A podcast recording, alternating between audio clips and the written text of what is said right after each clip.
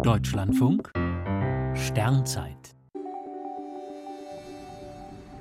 12. Januar Der tiefe Fall des Tim de Seo Im Oktober letzten Jahres entfernte die Universität Leiden einen ihrer Professoren wegen Einschüchterung, systematischer Verunglimpfung und unerwünschtem Körperkontakt mit einer angestellten Person. Binnen Tagen war klar, dass der zunächst nicht benannte Forscher Tim de Seo ist. Er gehört zu den bekanntesten Astronomen weltweit, war Direktor der Sternwarte Leiden und später sogar der europäischen Südsternwarte ESO. In beiden Einrichtungen hat er nun Hausverbot. Jeglicher Kontakt wurde gekappt. Auch das Max-Planck-Institut für extraterrestrische Physik in Garching hat sämtliche Verbindungen zu ihm abgebrochen. Seit dem Beginn der Untersuchung im Mai darf Tim de Seu das Institut in Leiden nicht betreten und keine Studenten mehr betreuen.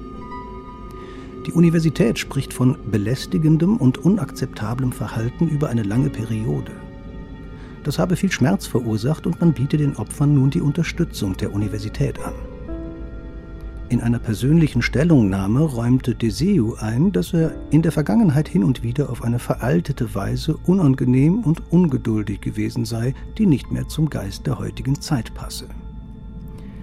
Er stimme den Entscheidungen der Universität nicht zu, werde aber alle Maßnahmen akzeptieren. Der Professorentitel wurde ihm übrigens nicht entzogen.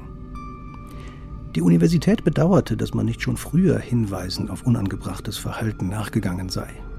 In der Astronomie ist es wie in anderen Bereichen des Lebens. Es ist sehr schwer, gegen mächtige Entscheider vorzugehen.